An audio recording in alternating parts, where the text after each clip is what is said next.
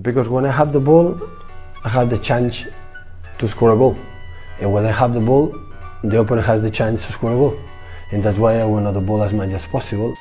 I'm European champion, so I'm not one of of the bottle. I'm a, I think I'm a special one. Playing football, it's like a orchestra, but it's a silent song. I like heavy metal more. Como faço em todos os clubes onde tenho passado, os jogadores do Benfica para o ano vão, vão jogar o dobro que jogaram o ano passado. Só isso. E o dobro se calhar é pouco. Olá pessoal, bem-vindos a Scout Talks, entrevistas aos principais intervenientes do jogo. Saímos a jogar com qualquer convidado.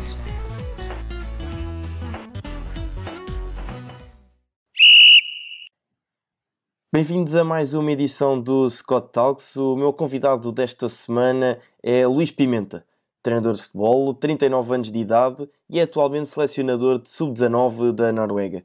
Luís, bem-vindo e antes de mais, obviamente, agradecer por ter aceitado o convite da ProScout para estar aqui à conversa comigo. Obrigado, obrigado pelo, pelo convite. É sempre um, um prazer uh, falar de futebol e, sobretudo, quando é. Uh, em Portugal, estar de volta, de volta às raízes e, e, e fazer um, um, touchdown no, eh, no contexto português, sabe sempre bem. Eu acredito que para quem, para quem está longe do, do seu país, até falar com pessoas uh, estranhas, portuguesas, é, é sempre bom. Sem dúvida. Vamos então começar pelo, pelo início da sua carreira. Como é que se dá todo o processo até decidir Luís Pimenta vai ser treinador de futebol? Bem, é...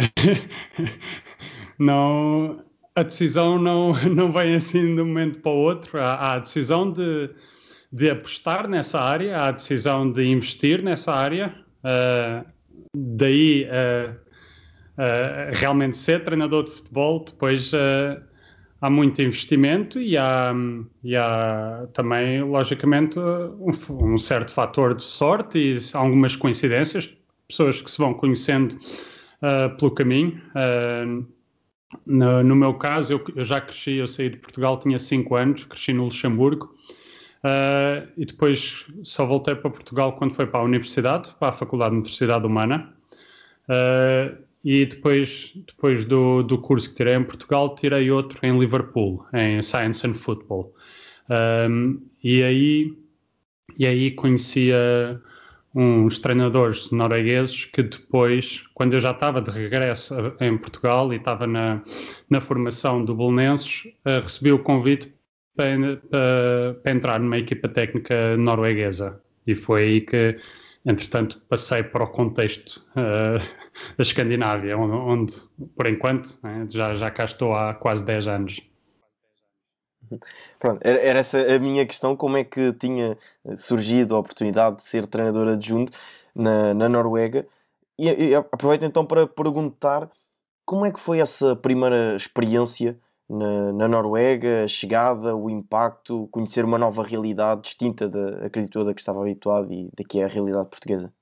É, foi boa, Eu, lá está, esses uh, dois treinadores que conheci na, na em Inglaterra uh, convidaram-me várias vezes, uh, por via da Associação uh, Treinadores de Futebol na Noruega, a participar em seminários em Oslo, enquanto eu trabalhava em Portugal. Uh, por isso o contacto foi-se mantendo. Uh, depois, em várias conversas com eles, vimos, partilhávamos muitas ideias. E, uh, e quando um deles assumiu num clube da segunda divisão norueguesa, perguntou-me se eu estaria interessado no, no final dessa época entrar na equipa técnica. O, houve uma primeira viagem para conhecer o contexto do clube. Estive cá cerca de 10 dias uh, com o clube, participar nos treinos, uh, a conhecer a, as ideias deles, agora mais num, numa perspectiva prática do dia a dia. E, uh, e correu tudo bem e, e ficámos com um princípio de acordo para o final da temporada. Essa temporada acabou por correr muito bem com o clube.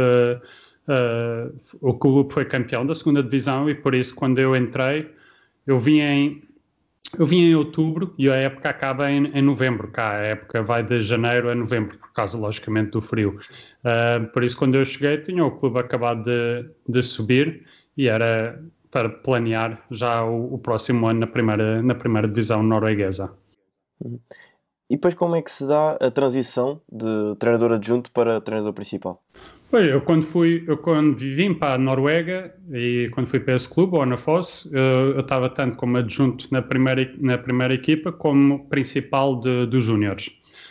Um, e uh, ficámos dois anos na primeira divisão, foi um bom trabalho porque esse clube nunca se tinha mantido e foi a primeira vez que conseguimos manter o clube na, na primeira divisão. E depois o, o, o treinador principal uh, saiu. Uh, no final do contrato e, e acabou por assumir nos sub-21 noruegueses. Foi um bom, sem dúvida, um, um bom passo. Uh, e aí depois era, era a decisão se eu continuava. Uh, tive várias ofertas, foi uma delas que me interessou foi do, do Kongsvinger, um clube que, que é um histórico do futebol norueguês, mas teve uns problemas financeiros e, entretanto, tinha descido para o terceiro escalão. E uh, tinha um projeto muito forte para, para voltar a subir. Eu, entretanto, com os dois anos que já tinha de futebol norueguês, já conhecia o contexto do clube, já acabei por assumir no, no Kongsvinger e, um, e subimos da, da, terceira para a segunda divisão no, no, primeiro ano. E no, e no segundo ano fomos ao playoff de subida para a primeira divisão e fomos à final da taça. E, um, por isso foi, foi um pouco por. Uh, coincidência os timings da, das ofertas e da saída do treinador que, que, me tinha convidado para vir para o contexto norueguês, mas, uh, mas felizmente correu tudo bem. Uh, e, e, e, e, por, isso é que, por isso é que a aventura se tem continuado cá, porque entretanto uma pessoa vai ganhando a experiência neste contexto, vai conhecendo a cultura muito melhor, aprende a língua e, e, um, e as bases para possivelmente ter sucesso no futuro ganham outras raízes. E, uh, e, e achei correto continuar a apostar neste, neste contexto. Uhum. Fala, e, e, bem, eh, antes de avançar para a minha próxima questão, porque também me parece pertinente e não queria deixar escapar, que é a questão da língua. Neste momento já domina totalmente a língua? Sem dúvida, sem dúvida. Uh, já domina há uns anos. Uh, eu, eu, invisto forte sempre nessa área porque acho que é, é fundamental uma pessoa acompanhar os, os programas desportivos, acompanhar as notícias, acompanhar para não só no contexto de futebol estar a par dos acontecimentos, mas também a nível uh, a nível social, a nível cultural, conhecer o, o país, conhecer a, a, as normas, conhecer a maneira de pensar e, e, e sem e sem aprender a língua há, há muitos entraves. Por muito que cá o nível inglês nos clubes e, e, em muitos clubes o dia a dia é inglês, porque há muitos jogadores nos plantéis que logicamente não falam, não falam norueguês, por isso a língua do, usada no contexto de clube é muitas vezes o inglês. Uh, agora, logicamente, no contexto de seleção é, é tudo em norueguês. Claro, claro. E para quem não acompanha o futebol nórdico e, sobretudo, neste caso, o futebol norueguês, como é que se pode definir e explicar o futebol norueguês? Bem, se partimos do princípio a reputação ou a ideia que as pessoas no resto do mundo ou no resto da Europa têm do futebol norueguês é uma ideia bastante errada. Uh, que vem de uma base certa, mas entretanto ficou errada. Ou seja, as pessoas imaginam o futebol norueguês como um futebol muito direto, muito combativo, uma... E era assim nos anos, sobretudo nos anos 90. Entretanto, entretanto apareceram outras, outros desenvolvimentos, uh, como, e, e, que no futebol norueguês foi um investimento em sintéticos, ou seja, na, tanto na primeira como na segunda divisão, muitos clubes têm o estádio com sintético, porque ajuda por causa do clima, porque ajuda em, a nível de recursos financeiros e, e, e da logística toda. E, eh, e aí fez com que nos últimos 10, 15 anos novas gerações aparecessem muito mais técnicas, muito mais um, adaptadas a um, a, um, a um, futebol moderno. Uh, por isso é que se vê hoje em dia resultados disso com, com jogadores com outras características já apareceram, com, como Martin Odegaard, que tem uma técnica acima da média, como um Holland, que está no Dortmund, que também, como, apesar dele ter um físico que também adapta para um futebol muito direto, ele tem também competências técnicas muito boas. E uh, por isso quem, quem tem uma ideia pré-definida do futebol nórdico, e neste caso norueguês, e depois chega cá e realmente vê os jogos, fica, fica bastante estupefacto que, é, que são dois mundos à parte. e mesmo em termos de infraestruturas, como é que os clubes estão dotados ao nível, neste capítulo, portanto, das infraestruturas? Bem, uh, há uma heterogeneidade grande, não é? Uh, primeiro temos que ter, em, temos que ter a noção que as cidades norueguesas são bem mais pequenas uh, do que em muitos outros países, ou seja, tendo em conta, por exemplo, a capital, Oslo tem 650 mil habitantes. É uma, para uma capital europeia é, é uma baixa, é baixa população. E se tirarmos as quatro grandes cidades uh, norueguesas, todas as outras têm uh, uma população bastante baixa. Ou seja, a nível de infraestruturas, os clubes optam, e bem, muitas vezes, para estádios pequenos, mais acolhedores, mais, que é para criar um ambiente melhor. Né? Escusado ter um estádio de 30 mil quando se tem uma cidade de 10 mil. Né? não, não, não, faria qualquer sentido. Um, agora, onde é que o futebol norueguês ganha muitos pontos em relação a muitos outros países? É porque o contexto social, o contexto económico do país é muito forte. Uh, e por isso os investimentos, tanto em clubes pequenos, uh, também são bons, uh, como, tanto em clubes pequenos como em clubes grandes. Ou seja, uh, podemos pegar num clube da segunda divisão, da terceira divisão, é? terceiro escalão, e ter, tanto na equipa A como na formação, imensos full-times. Imensos. Que é uma coisa que e quando digo full times, digo full times em, eh, em que uma pessoa não, não tem que ter outras preocupações. Está dedicado ao futebol e, e, isso ajuda muito. Isso ajuda muito. É lógico que vem de uma perspectiva social de ajudar os clubes locais, em que as empresas, mesmo das cidades mais pequenas, têm um enfoque em patrocinar os clubes locais e, e isso dá, dá um potencial muito diferente ao futebol norueguês uh, e, uh, e dá outras possibilidades Uhum. Sim, e corrija-me se estiver errado, mas uh, também de outras conversas e de outros podcasts que já realizei, a ideia que eu tenho é que os países nórdicos, mesmo em nível de Estado, os clubes, estão muito mais abertos a novas tecnologias, reforçar e os clubes nesse sentido, também ajudando os clubes financeiramente para que se possam reforçar tecnologicamente, investindo uh, mesmo em eh, sistemas de análise e tudo isso? Sim, uh, acho que acho que num, num clube nórdico o encontrar recursos financeiros para materializar certos desejos operativos, acho que não é essa a dificuldade. Ou seja, se um clube optar por nós queremos GPS, nós queremos este sistema de análise, nós queremos não, não, o entrave não será a parte económica. Uh, depois é, é uma questão mais de crença, ou uma questão mais de apostar em certas áreas. E aí, lá está, aí entra a variedade entre os clubes. Uh, agora, não é por, não é por, uh, pela parte económica que os clubes não têm certos softwares, ou seja, não, sem dúvida que não. a nível de infraestruturas também, há que salientar aqui uma uma grande diferença entre, entre, entre os clubes uh, noruegueses. É, é, são aqueles que conseguem também ter não só o estádio deles, mas também um indoor de dimensões completas.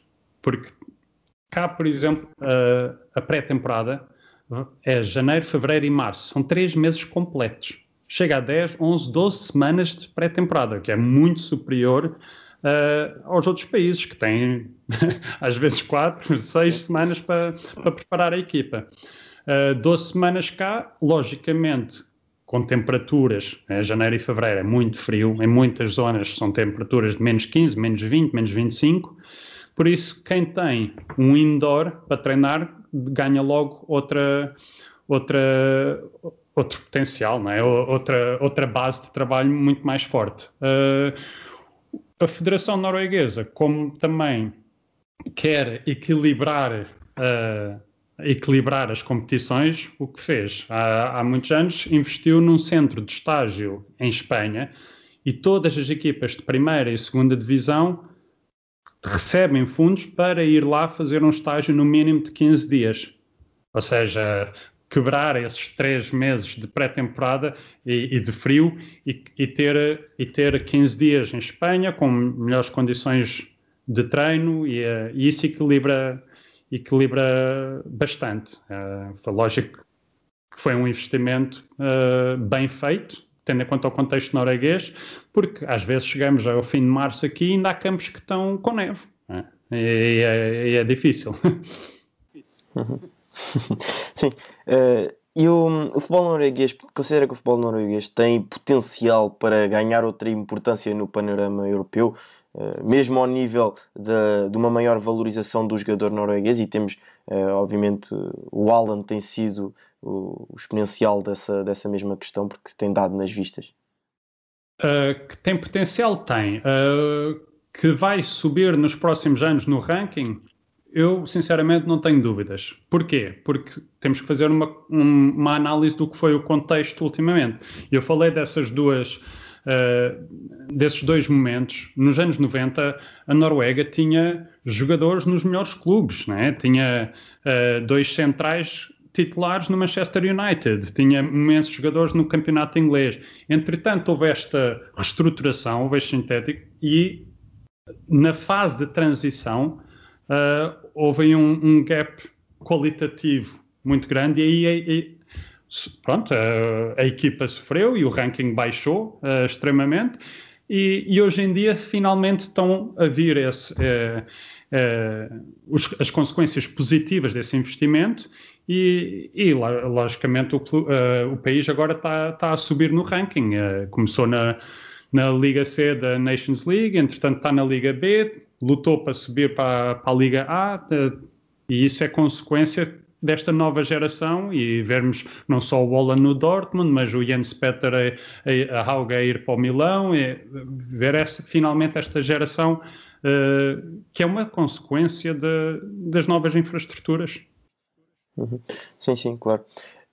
Passamos agora para o próximo capítulo da nossa conversa e prende-se com o papel do selecionador. Vamos começar pelo, pelo convite, porque é um papel, o papel de selecionador, é um papel que por vezes os treinadores sentem algumas reticências em aceitar, porque uh, dizem que gostam muito do treino e perde-se um pouco a vertente diária do treino, de trabalhar com os, os jogadores.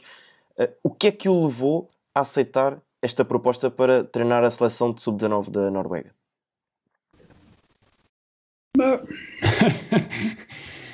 Foi é assim, eu, na Noruega há dois uh, há, há duas áreas em que, que, realmente estão acima das outras a nível de, de, de, da qualidade dos processos. E um, um deles é, é, logicamente, a seleção nacional, a federação, e outro é o Rosenborg, pelo historial todo que tem, a, a capacidade que tem, a massa associativa, tem, tem, tem, tem outras potencialidades. E, e é, logicamente, a seleção está acima uh, do Rosenborg, não é? Uh, uh, por isso, tendo em conta que eu apostei neste contexto norueguês e depois vamos chamar-lhe o melhor empregador de todos, vem com uma, uma proposta, é difícil, é difícil dizer que não. não. Mas, um, mas compreendo que eu sou um treinador ainda jovem e, e, compreendo perfeitamente quando certos treinadores dizem contexto de seleção, onde não se tem os jogadores no, no dia a dia, uh, é para outras fases da carreira. Tudo bem, eu percebo isso. Agora, para mim, depois da análise, antes de aceitar, né, com a análise que tinha feito das gerações que aí vêm, ou seja, o meu primeiro grupo de trabalho é o grupo nascido em 2002, uh, fazer uma análise desse grupo, ver quem é, como é o potencial do grupo de 2003, 2004 e ver que realmente vamos trabalhar com jogadores com uma qualidade muito boa e, um, e depois, sabendo que, que a Federação também, ao longo dos últimos 10 anos, investiu muito nos procedimentos, né, naquilo que estamos a falar, nos softwares, no, Um, e as pessoas que trabalham neste momento com as diferentes seleções nacionais são pessoas muito competentes. Também aí há um contexto de aprendizagem muito forte. Um, eu não, eu não é por ter sido, por ser treinador principal e por ter estado na primeira divisão sueca que, que a partir daí, ah, não quer voltar para um contexto júnior. Não, este contexto júnior para mim é acima do, a nível de capacidades. Uh, é um contexto acima de, do clube que tive na primeira divisão sueca, por exemplo. Só para não é denegrir, mas só, pondo, só fazendo a comparação a nível de, de qualidade do plantel e de potencial. é, por isso, para mim, foi a partir do momento que apareceu o convite, seria muito difícil eu recusar. E quais são as principais diferenças que encontrou para a função de um treinador habitual e convencional, do treinador de clube? Bem, é, tem, também temos de ter em conta que este ano foi um ano muito diferente de um Sim. ano normal, seja em que contexto for. É? uh, por isso, eu, eu, o, os nossos estágios de setembro, outubro e novembro foram todos cancelados. Uh, por isso, nós temos tido soluções através de reuniões online, de, para, para tentar preparar a equipa o melhor possível para, um, para uma fase de qualificação para o europeu, que é, que é em julho, para um, uma fase de qualificação que é já em março. Uh, temos, tivemos que arranjar soluções alternativas que, logicamente, não são as melhores soluções num contexto ideal, que é testar no campo com os jogadores, mas para, para a situação para a situação atual foi, foi o, o melhor que se arranjou. Uh, temos que também perceber que o governo norueguês teve, teve restrições mais fortes do que muitos outros países, e, uh, o que fez com que os números uh, em, na Noruega tenham estado controlados, tenham estado a um bom nível, mas também que a nível de futebol criou várias restrições, ou seja, fazer um estágio na Noruega teria sido muito difícil porque os jogadores que jogam no estrangeiro, e eu nos Júniors tenho muitos jogadores no estrangeiro, só para virem à Noruega tinham que ficar sete dias sem treinar, em quarentena. E isso é impossível. Não, não se pode pedir a um clube para chamar um jogador para ficar aqui sete dias sem treinar. Por isso, lá está. Uh, o, o governo norueguês tem tomado decisões, na minha na minha perspectiva, corretas para controlar a situação atual, mas a nível desportivo tem um impacto que não é, que não é o, o desejado, não é? Sim. E, portanto, como é que é então o dia a dia de um selecionador, se bem que neste contexto é, é sempre diferente e mais complicado de, de operacionalizar? Não, tem sido, bom, tem sido um, um, acompanhamento constante dos jogadores, de, logicamente não só o visionamento do, do, dos jogos deles, mas tendo em conta que eu comecei em agosto, tendo em conta que tinha acabado de chegar e receber um novo grupo, não é, não é como chegar num clube onde se tem já uma base de 20 jogadores. Né? Eu recebi uma base acima dos 100 jogadores e tive que começar a, a fazer a avaliação uh, dessa base e começar a, a cortar para ver em, em, com que grupos chegaríamos à fase de qualificação. Uh, neste momento, para dar um exemplo mais concreto, temos uma, uma lista de 36 jogadores para esta, para esta qualificação, onde a dia 8 de março sai a lista de 20. Uh, ah, por isso, muito do trabalho passou por conhecer os jogadores, não só uh, no campo, né? ir ver o, os jogadores em contexto de treino, ir ver os jogadores em contexto de jogo, uh, mas também conhecê-los, sentar-me com eles, com, uh, perceber uh, o contexto deles a nível familiar, a nível social e por isso essa avaliação demorou, logicamente, muito tempo, né? tendo em conta que eram mais do que 100 jogadores na, na primeira lista.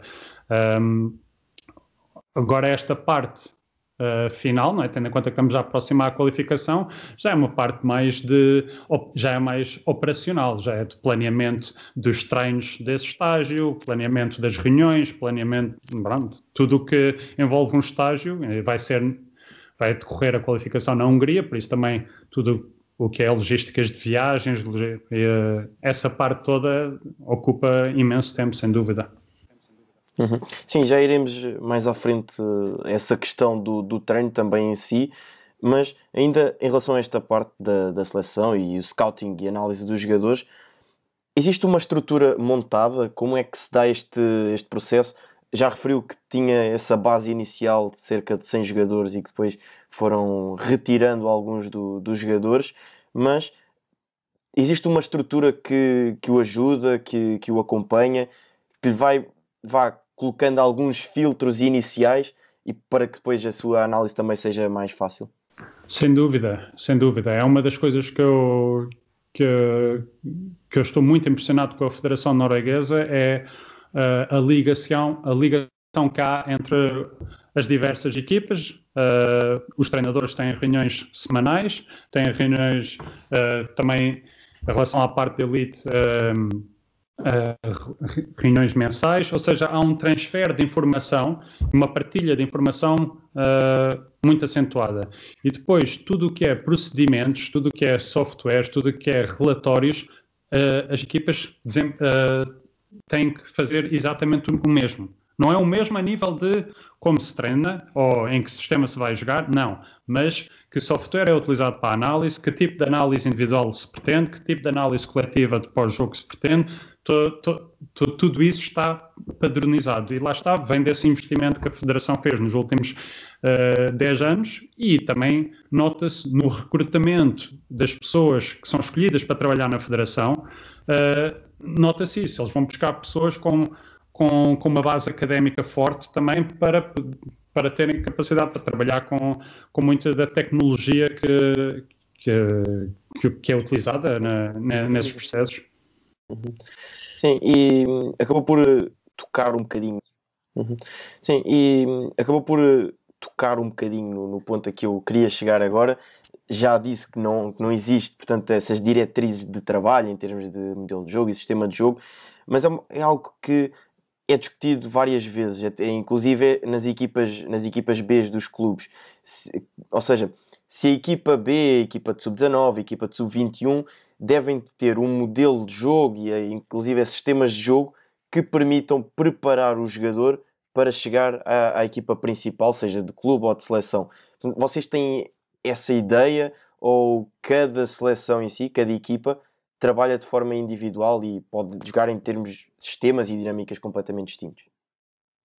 Ah, uma coisa é os princípios de jogo que nós queremos que sejam transversais. É? esses, esses estão, estão ancorados e, e, e, e, seguimos logicamente o que, o que vai ser o nosso ADN. Uh, eh, agora, esses têm flexibilidade suficiente para depois serem aplicados num, num, num, num sistema de seja de 442, seja de 4, seja do que for, né? Uh, e logicamente que pelo menos as minhas crenças são que uma pessoa recebe um grupo, no meu caso 2002, eu tenho que ver também qual é o sistema que passa melhor este grupo. Não, não, eu não tenho que ir para o, meu, para o meu sistema de jogo preferido. Eu tenho que ver, ok, para este grupo que recebo e para, vamos dizer, para o melhor grupo de 20 deste escalão, qual é o sistema de jogo que, que assenta melhor nas características, uh, para as características destes jogadores, que é para eles também poderem evidenciar as, as qualidades que têm. Uh, não, não vou escolher jogar em 4-3-3 se é um, por exemplo, este ano 2002 com, com poucos extremos e com imensos médios centros de, de qualidade a nível da média, é? Por isso as coisas têm, têm que fazer sentido. E, um, e esta linha orientadora vai, sobretudo, aos sub até aos sub-21, inclusive. Depois, a, a equipa A, a equipa A tem um objetivo claro de, de, resultados e não é que os outros não tenham, não é que os outros não tenham, uh, mas, mas a, a, linha orientadora é sobretudo de, até aos sub-21, incluindo. Uhum. Sim, e noutras conversas que já tive, inclusive com selecionadores, eles uh, referiam essa tal linha orientadora também para o perfil do, do selecionador. Enquanto no clube há tempo para trabalhar e há a possibilidade de conseguir com que o jogador se adapte ao treinador em contexto de seleção, aquilo que muitas vezes uh, os selecionadores defendem é que por vezes é o selecionador que tem mais que se adaptar aos jogadores porque não há tempo, não há muito tempo também para trabalhar eh, sistemas de jogo para que os jogadores também não, não sintam a tal diferença. E também juntando a esta questão, uh, aproveito para perguntar se procura ajustar um pouco a sua forma de jogar àquilo que os jogadores estão habituados a fazer no clube. Portanto, se há essa um, preocupação para não portanto, mudar muito daquilo que é o jogar do, do, do jogador habitual. Eu, eu, acho que parte do nosso trabalho é reconhecer quais são as tarefas que eles têm uh, no contexto de clube, que, porque esses automatismos vão nos dar outras possibilidades, logicamente, na, na, na execução do, do, plano a nível de seleção. Uh, se, eu tenho um, se eu tenho um médio defensivo que está habituado uh, a ter certas funções semana após semana, não faria sentido eu chamar esse médio defensivo para lhe dar funções completamente diferentes. Uh, por isso, há a tentativa de, de familiarizar ou sincronizar é, é, essas ideias para que o jogador também se sinta mais à vontade e consiga, como dissemos, num, num curto espaço de tempo, uh, produzir o, o que se espera. Não é? Uh, há, tem que haver esse trabalho de. Lá está, faz parte daquela da avaliação uh, de que falámos. Uh, e já, já me referiu que uh, neste momento e nesta fase, com o aproximar da, da fase de qualificação, que já está uh, a preparar, portanto, as unidades de treino. Como é que estão a ser desenhadas essas unidades de treino com tão pouco tempo para treinar e trabalhar os jogadores? Este caso é um caso extremo, é? tendo em conta que os nossos três estágios de preparação foram todos cancelados e que a primeira vez que que esta equipa técnica se vai juntar com os jogadores é já num contexto de, de qualificação, um grupo de quatro em que só o vencedor do grupo avança. Há três jogos para ganhar numa semana. Por isso, é uma situação bastante extrema. Não é este o contexto habitual, não é? Uh, uh, agora, isto depois passa por tentar, tentar maximizar o treino, tentar maximizar as reuniões, sejam coletivas, sejam grupais, sejam individuais, para que o jogador chegue ao dia de jogo e, e esteja, não, não só tenha um conhecimento adquirido, mas também emocionalmente se, se sinta confortável em desempenhar o que lhe foi pedido. Uh, por isso, aí há também um ajustar do, do que é pedido. Né? De, não, não, posso, não posso pedir a um jogador para desempenhar 101 tarefas quando teve três treinos para, para, para, se habituar a elas, não é? Se calhar, se calhar ele vai desempenhar, desempenhar muito melhor só 20 tarefas e, e aí, no total da equipa, a, a hipótese de ter eh, resultados, melhores resultados, aí se calhar é, é ajudada, mas não, não, não podemos não podemos ser uh, demasiado ambiciosos uh, para, este, para esta ronda de qualificação. Contudo, também não podemos esquecer, para este grupo de quatro, nós, nós somos a equipa do pote A, ou seja, somos a equipa no sub-19. No sub-19, a Noruega está é, número 11 do ranking. É, estamos no pote A, ou seja, somos, a nível de ranking, a equipa, a melhor equipa do, do grupo. Mas isso é, só, isso é só um ranking, não quer dizer que seja a melhor equipa, porque se também se analisarmos este grupo 2002, a Hungria, que está no nosso grupo, quando esse grupo 2002 estava no sub-17, foi tanto ao europeu como ao mundial. E a Noruega não foi. Por isso, o ranking é em relação ao que os outros sub-19 fizeram, não estes jogadores que são sub-19 agora.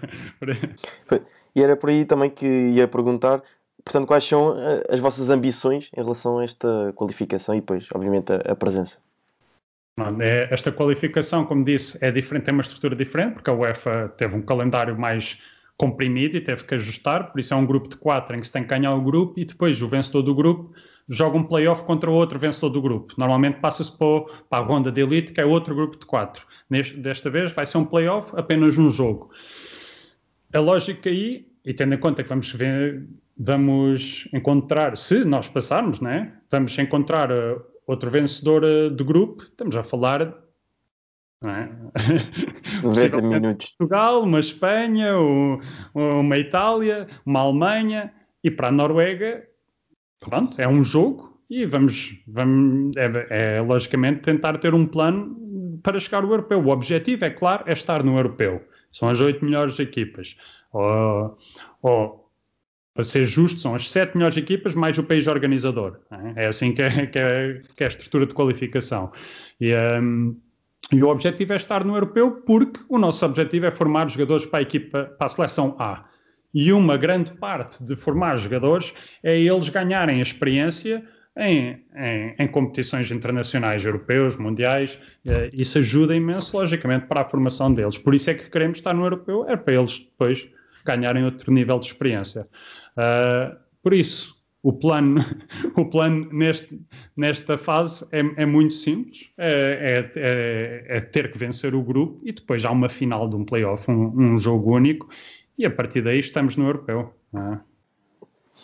Entramos então agora no último capítulo desta nossa conversa e vamos centrar uh, em Luís Pimenta enquanto pessoa e enquanto treinador. Como é que se pode definir Luís Pimenta? Enquanto pessoa, eu sempre fui uma pessoa aberta a experiências novas. E, e, e, eu estar na Noruega neste momento é consequência disso. É, é o quinto país onde estou a viver.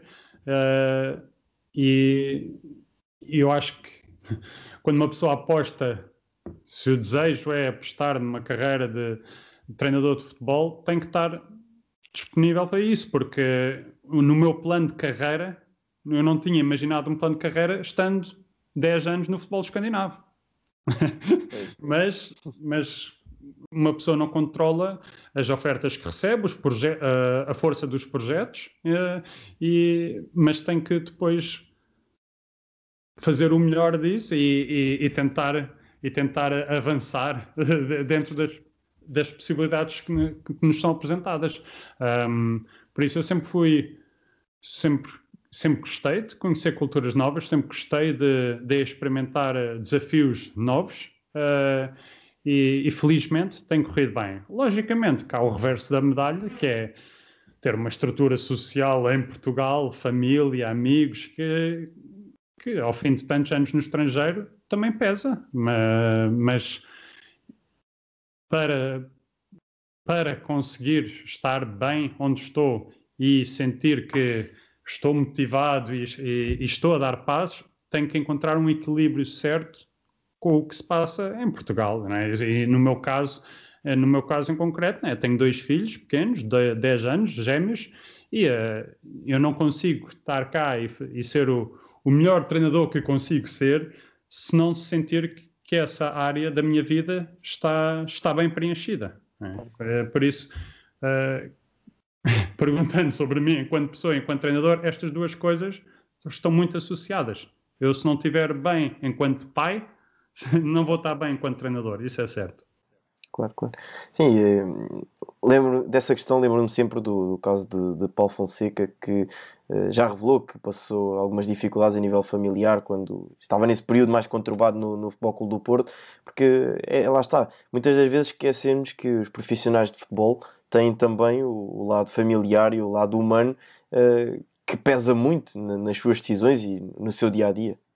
Lá está, e voltando a, há uns minutos atrás à pergunta de estar num contexto de seleção, tendo em conta que, que eu tenho imenso respeito pelo que está a ser feito agora pela, pela Federação Norueguesa, aparece esse convite e todos sabemos que num contexto de seleção há uma maior flexibilidade ou disponibilidade para também poder equilibrar uh, esta vida pessoal, tendo em conta que, uh, tenho filhos em Portugal, este equilíbrio nesta fase da minha carreira, mas também nesta fase da minha vida, porque os meus, os ainda são novos, uh, achei, achei o, o, passo ideal, porque equilibrava muito bem as duas, as duas áreas.